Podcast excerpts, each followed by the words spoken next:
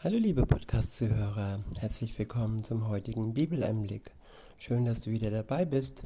Heute habe ich einen Psalm, es ist Psalm 9 und ich verwende die Übersetzung Schlachter 2000. Ab Vers 1 heißt es, dem Vorsänger, auf Mut laben, ein Psalm Davids. Ich will den Herrn loben von ganzem Herzen ich will alle deine Wunder erzählen. Ich will mich freuen und frohlocken in dir. Ich will deinen Namen Lob singen, du Höchster. Als meine Feinde zurückwichen, da strauchelten sie und kamen um vor deinem Angesicht.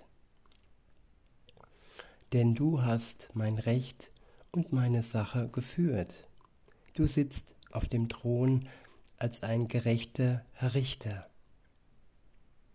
Ja, auch wenn es viel Ungerechtigkeit gibt im Moment und auch wenn ihr oder der eine oder andere schon mal einen Richter erlebt hat, der nicht recht, der euch nicht Recht verschaffen hat, sondern das Gegenteil Unrecht, dann könnt ihr gewiss sein, dass Jesus, der Richter der Welt, wahres Recht verschaffen wird. Ja, auch euch. In Vers 6 heißt es, du hast die Heidenvölker gescholten, den Gesetzlosen umgebracht, ihren Namen ausgelöscht auf immer und ewig. Der Feind, er ist völlig und für immer zertrümmert, und die Städte hast du zerstört ihr Andenken ist dahin. Aber der Herr thront auf ewig. Er hat seinen Thron aufgestellt zum Gericht. Ja, viele Regierungen und viele Könige und Machthaber thronen eine kurze Zeit.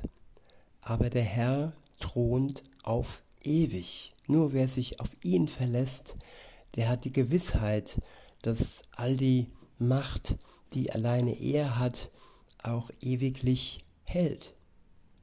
Deshalb sollten wir uns nicht allzu sehr von den Machthabern dieser Welt in Angst und Schrecken versetzen lassen. Wir sollen für sie beten, aber gewiss dürfen wir sein, dass über ihnen einer steht, nämlich Gott selbst, der allem Bösen irgendwann, früher oder später, ein Ende setzen wird.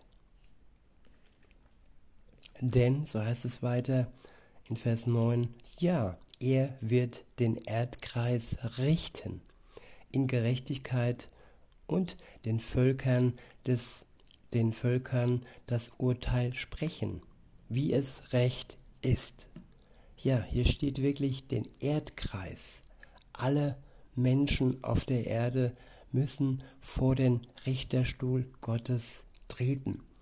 Und dann ist die Frage, haben sie einen Anwalt, nämlich Jesus, den einzigen Anwalt, der ihnen hilft und der ihnen zum Freispruch verhilft, oder haben sie Jesus nicht? Und wer ihn nicht hat, der muss ja das Urteil, die Todesstrafe und die ewige Verdammnis ja auf sich nehmen. Und wer Jesus hat, der hat das ewige Leben inne und er muss nicht Angst haben vor dem Gericht Gottes, das kommen wird. In Vers 10 heißt es, und der Herr wird eine Zuflucht sein dem Unterdrückten ein, eine Zuflucht in Zeiten der Not. Ja, es herrscht im Moment Unterdrückung. Und aber auch die Zuflucht ist da in Zeiten der jetzigen und heutigen Not. Die Zuflucht heißt Jesus Christus. Wir können uns ihm anvertrauen, wir können zu ihm, zu ihm flehen und ihn darum bitten, dass er uns mit dem Nötigsten versorgt. In Vers 11 heißt es, darum vertraue darum vertrauen auf dich, die deinen Namen kennen. Ja, es ist wichtig, seinen Namen kennen zu lernen, im Wort Gottes zu forschen und zu begreifen, wer Gott wirklich ist. Und ja, im Glauben anzunehmen, dass er uns befreien will und dies in Anspruch nehmen, dass wir, dass wir erlöst werden können durch seine Kraft, durch seinen Freispruch. Wenn wir unsere Schuld anerkennen, wenn wir anerkennen, dass zwischen uns und Gott dieser Riesenberg von Schuld steht, den nur Jesus Christus in der Lage war, am Kreuz auszulöschen für uns, wenn wir das anerkennen und unsere Schuld bereuen, dann werden wir befreit werden von der Last der Schuld, die uns zuvor auf den Boden drückt. Ich wiederhole Vers 11 und fahre fort. Darum vertraue, vertrauen auf dich, die deinen Namen kennen. Denn du hast nicht, denn du hast nicht verlassen, die dich, Herr, suchen. Ich wiederhole, denn du hast nicht verlassen, die dich, Herr, suchen. Ja, diese Verlassenheit Gottes, sogar diese hat Jesus Christus am Kreuz gespürt, weil er die Last der Schuld der Welt auf sich getragen hat. Seine letzten Worte waren, Mein Gott, mein Gott, warum hast du mich verlassen? Die Verlassenheit entsteht durch die Sünde. Und weil Jesus verlassen war für eine kurze Zeit, für wenige Momente, ja, ist es so, dass er sogar dies gespürt hat.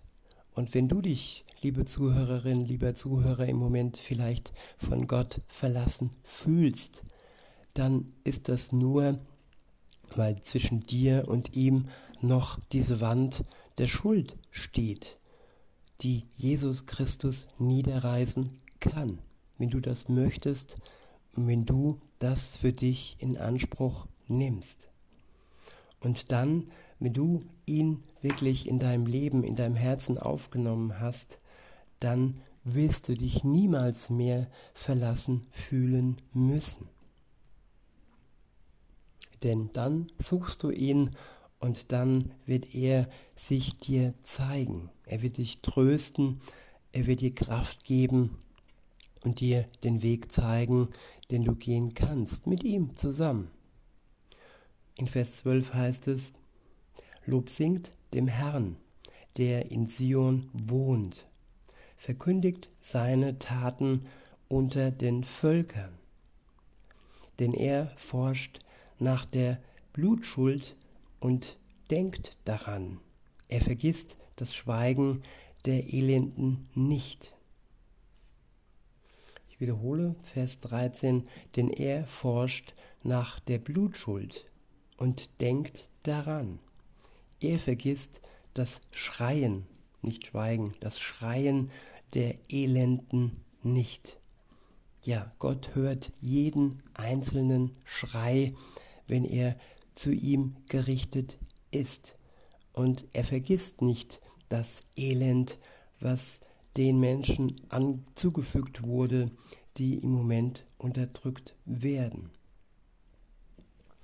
In Vers 14 heißt es, Herr, sei mir gnädig, sieh, wie ich unterdrückt werde von denen, die mich hassen.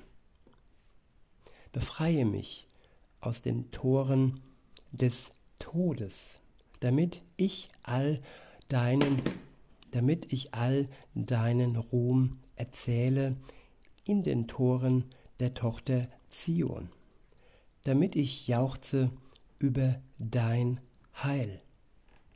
Ja, das ist ein sogenanntes Übergabegebiet, das jeder für sich und dann auch persönlich mit seinen Worten in Anspruch nehmen kann.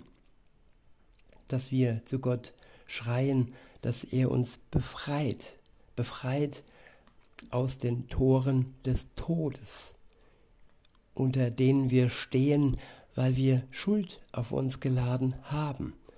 Und bevor diese Tore zusammenbrechen, kann Gott uns daraus befreien, so dass wir dann unter den Toren der Tochter Zion stehen dürfen, dass wir mit hinzugefügt werden zum Volk Gottes, zu Zion, weil wir an Jesus Christus glauben.